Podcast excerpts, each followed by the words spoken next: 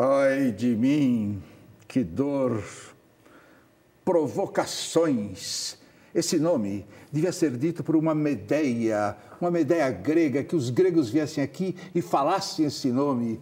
Provocações. Os gregos deviam falar esse nome.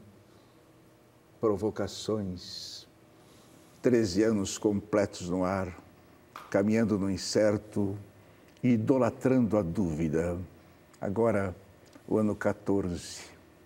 Esse programa pode não ser uma janela aberta para o mundo, mas é certamente um periscópio sobre o oceano do social.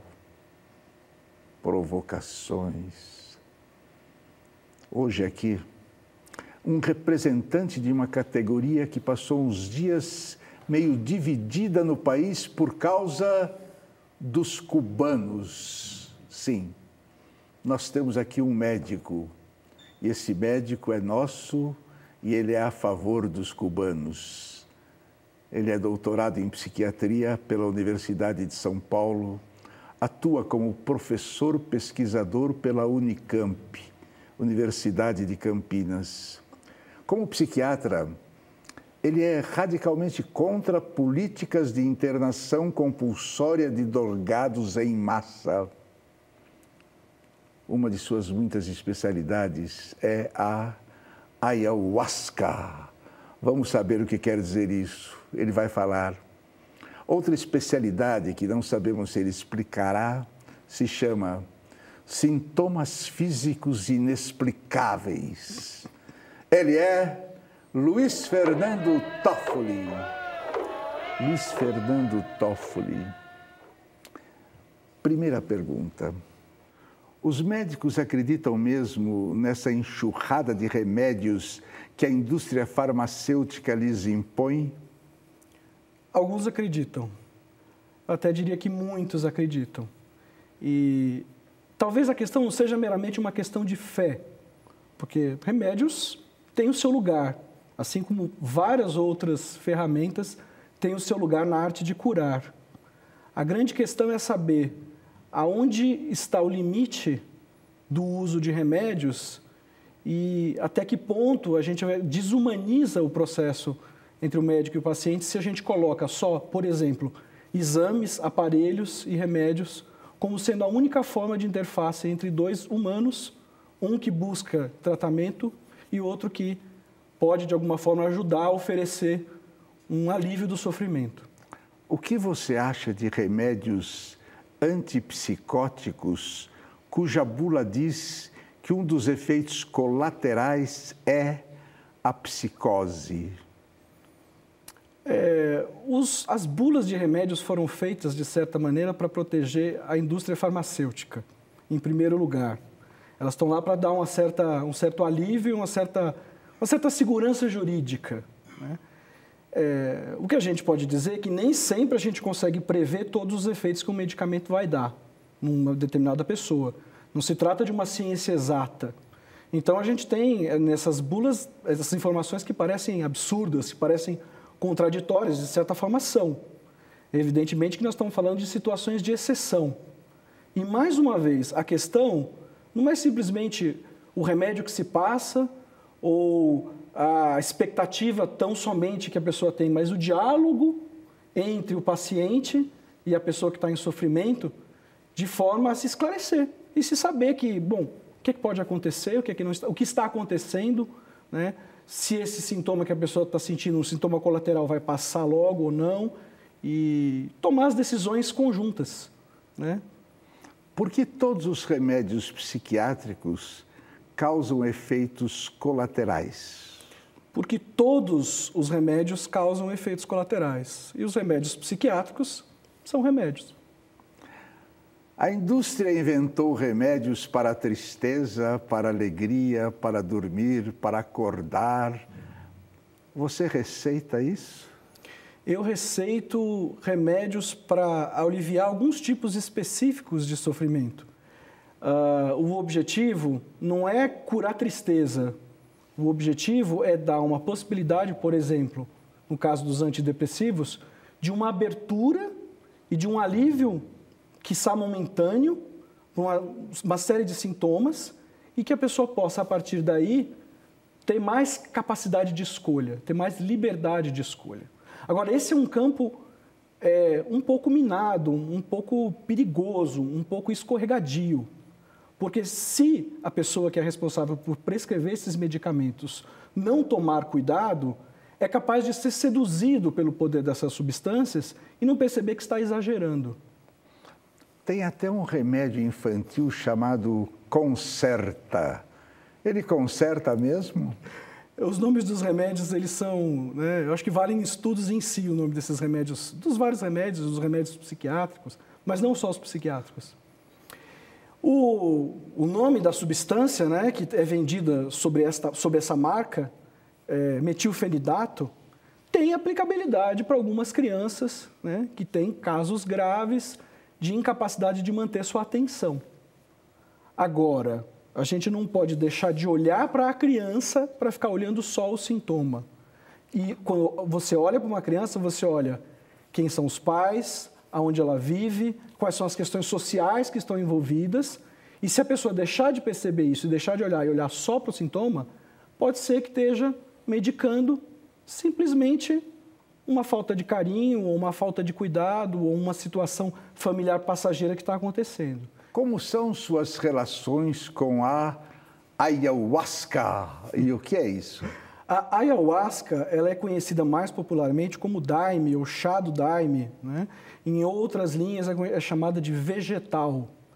É, uma, é, um, é um chá, né? um líquido que é feito de um preparado de duas plantas amazônicas e que tem propriedades de expansão da consciência. É ligado ao Santo Daime. É, o Santo Daime utiliza. Outra religião uh, ayahuasqueira, por exemplo, que também a utiliza, é a união do vegetal. E existem também xamãs de várias uh, nações indígenas que também a utilizam.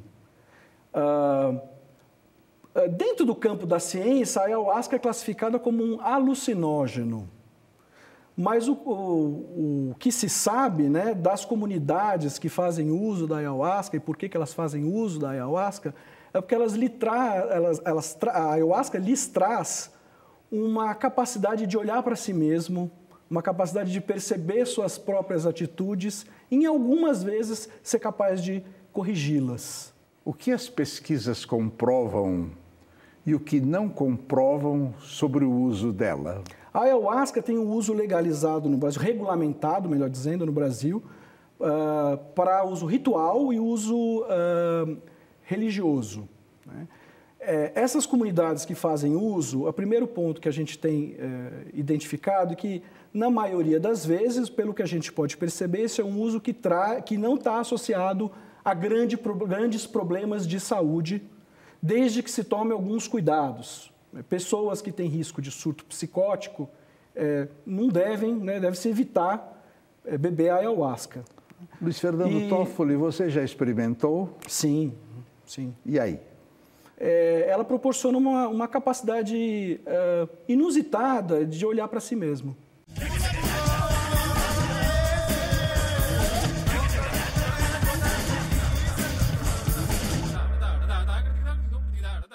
Outra especialidade sua, sintomas inexplicáveis.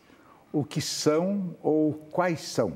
O nome de sintomas inexplicáveis, ele é interessante porque ele, de certa forma, mostra uma centralização médica, porque é inexplicável do ponto de vista dos órgãos orgânicos, né, da, do aspecto médico. É, então, traduz uma outra palavra que é mais conhecida, que é somatização. Embora o nome agora da moda, e esse nome vai mudando conforme as décadas, o nome mais recente que tem sido utilizado é sofrimento somático.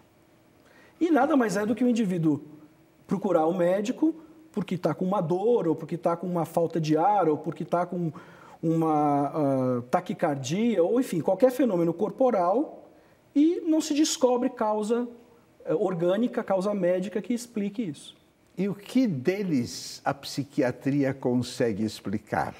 Em algumas uh, situações a gente consegue demonstrar claramente que pessoas em situação de desempoderamento ou seja, de um certo sofrimento social, onde a pessoa não é capaz de é, tomar conta das suas próprias, uh, da sua própria vida, de ter um domínio dessa própria vida, muitas vezes por razões econômicas, né?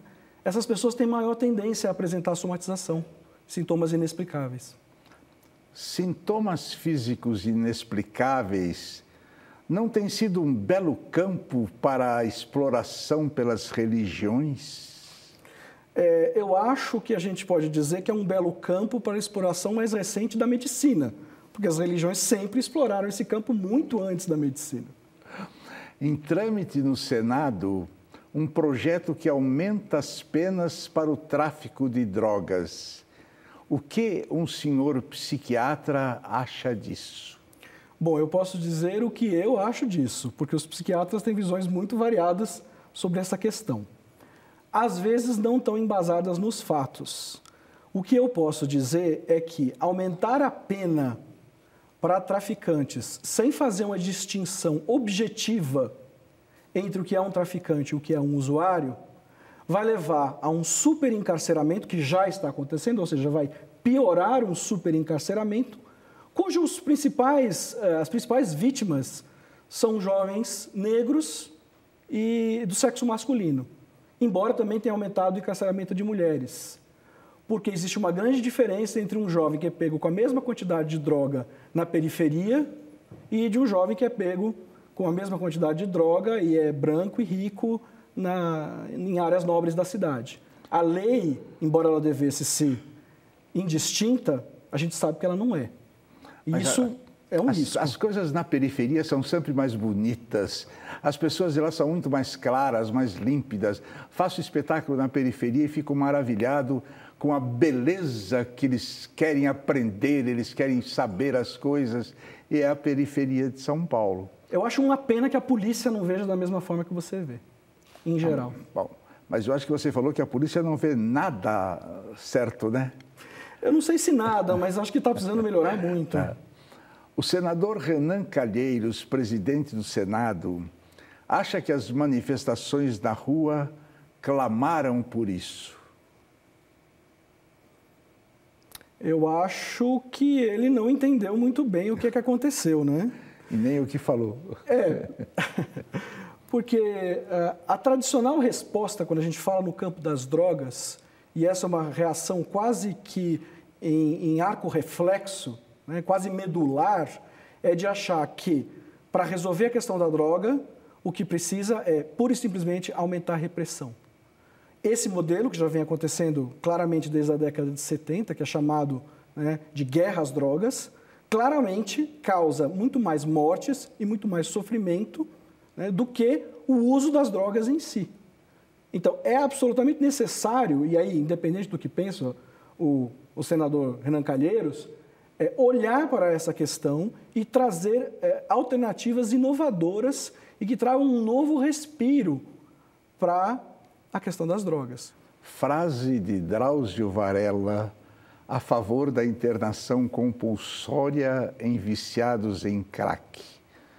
É uma questão ideológica e não é hora para isso. Estamos numa epidemia e quanto mais tempo passa, mais gente morre. Comente.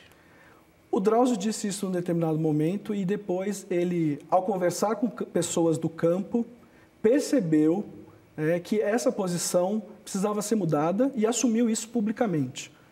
É, eu concordo com ele que pessoas em situação de risco de vida precisam ser internadas involuntariamente, sim, claro, é para cuidar delas. O que não é possível é entender, é confundir o cuidado à pessoa com faxina social. E isso é uma linha tênue que já aconteceu em vários campos uh, dentro da justificativa da, da, dos cuidados médicos. Né? Por exemplo, no, no caso dos, dos, tuberculosos, no caso dos leprosos, e um caso que recentemente divulgado num livro né, chamado O Holocausto Brasileiro, também no caso dos loucos. A colônia. A colônia. É violento aquilo.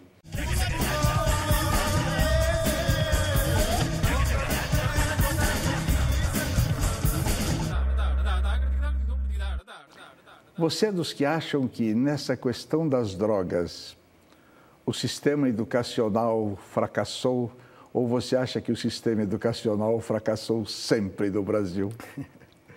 Nós precisamos melhorar muito no sistema educacional brasileiro. Mas eu acho que não dá para colocar a culpa neles tão somente, porque essa é uma questão que se apresenta em vários países também.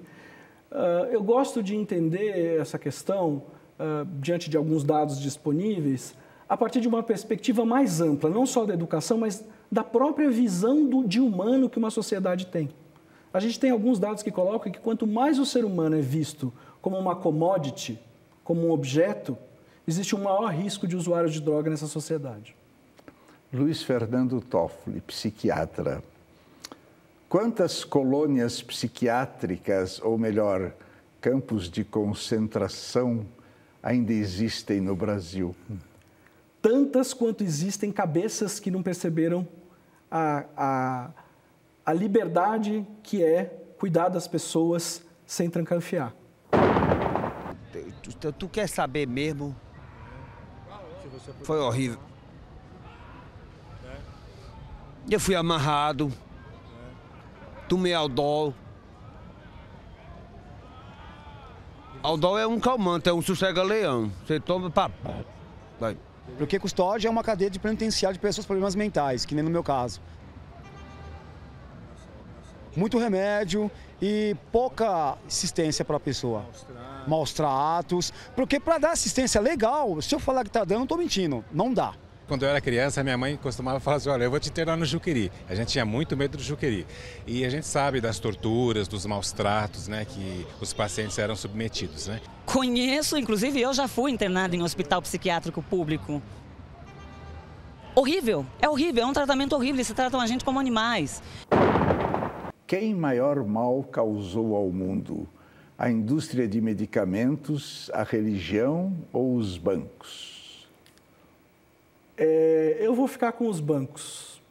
Mais que a religião? Mais que a religião, porque. Mesmo na época da caça aos bruxas? Não, a caça aos bruxas foi. Houve vários momentos dramáticos e terríveis da é. história da religião, e mesmo no momento no Brasil, a gente vive uma perspectiva horrorosa né, de, de, de perder o aspecto laico desse país, que a gente tem que estar muito atento. Mas eu ainda vejo um, um espaço possível de cuidado com os medicamentos, porque senão eu não utilizaria. Vejo que a religião pode cuidar das pessoas também, então tem um lado positivo. Agora, os bancos, para mim, está difícil. Você é religioso? Eu diria que eu me sinto uma pessoa que vê sentido nas coisas, então eu diria que eu me sinto espiritualizado, mas não tenho, não professo uma fé. Como é que você gostaria de morrer? Sempre me surpreende como as pessoas gostam de dizer que querem morrer rapidamente. É, a, o meu maior medo é, é, morrer rápido demais. A minha vontade é poder ter tempo de me despedir Você da quer vida ficar no hospital e das assim pessoas. com aquele negócio? De preferência, não. Quero ficar caquéticozinho, mas em casa. A chance é pequena, né? Porque a medicina sabe ouvir muito mal a morte. Se houver reencarnação, como e onde você gostaria de voltar? Eu, as pessoas se surpreendem um pouco com essa resposta, mas eu gostaria de voltar como um urubu jereba. Voando ali em cima, tendo uma liberdade de flutuar e poder me fartar daquilo que ninguém quer. Mas um psiquiatra não pode passar essas ideias para os seus uh, clientes. Uh, a verdadeira psiquiatria, ela reconhece a, as ideias libertárias hum. e ela aceita também, apesar de em alguns momentos a gente precisar cuidar e intervir, as produções psicóticas como, em certos momentos, verdadeiras manifestações artísticas. Toffoli, qual pergunta você gostaria que eu tivesse feito e eu não fiz? essa é difícil, essa é a mais difícil, hein? É... Ou falamos sobre tudo? Não, você não perguntou dos cubanos. Pois é, vamos falar sobre os cubanos. Se o Brasil importa tecnologia, por que não importar médico cubano? Olha, eu vou dizer para você o seguinte: eu tenho várias críticas ao modelo em que se deu esse processo todo. principalmente pela falta de diálogo do Ministério da Saúde com vários atores engajados, interessados e com compromisso com a saúde pública brasileira. Então há um problema ali de, de uma certa dificuldade de comunicação que eu vejo nessa esfera. Essa é, talvez seja a principal crítica. Mas o, um médico cubano falou assim: vocês deviam fazer o mesmo com os países pobres. e é eu, maravilhoso. Eu não sou cubano, eu sou minha, um médico. Minha, agora, a minha avaliação, ela, ela vem de uma pessoa que, é, sendo formada na medicina da USP, fui morar no interior do Ceará e trabalhar lá. Em onde eu encontrei médicos cubanos e médicos brasileiros formados em Cuba que depois revalidaram o diploma aqui. O que eu posso dizer é que são pessoas extremamente engajadas com as comunidades diante das quais eles estavam colocados. Isso é uma coisa muito importante ser colocada. E, e embora eu tenha críticas ao modelo, a partir do momento em que a reação da comunidade médica foi tão violenta e foi tão grotesca, é que diante de todo esse espaço, eu acho que a gente tem que aproveitar para uma verdadeira possibilidade de reflexão e de mudança do que a gente pensa o que é um médico no Brasil. Então, bem-vindos, cubanos. Vocês estão mostrando para nós outras formas de pensar que eu, particularmente, vinha tentando dar aula sobre isso há não sei quanto tempo. E esse fenômeno que aconteceu nesses últimos, nesses últimos dias foram capazes de trazer mais discussão do que as aulas que eu dei durante 10 anos. Toffoli, uma última pergunta para acabar a nossa diversão. O que é a vida? A vida. A vida. A vida é uma coisa que só acontece com os homens e mulheres, seres humanos, porque eles sabem que vão morrer.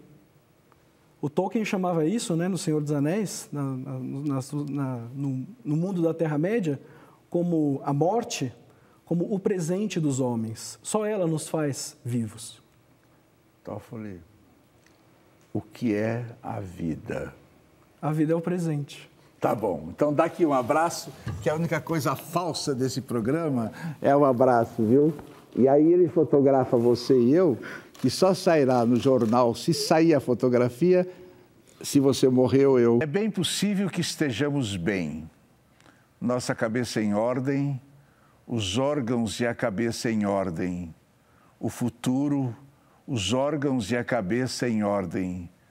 O futuro talvez não, só a cabeça e os órgãos. Nem tanto assim, os órgãos, quem sabe, só a cabeça. Ao fim e ao cabo, a cabeça. É quase certo que sim, é bem possível, deve ser.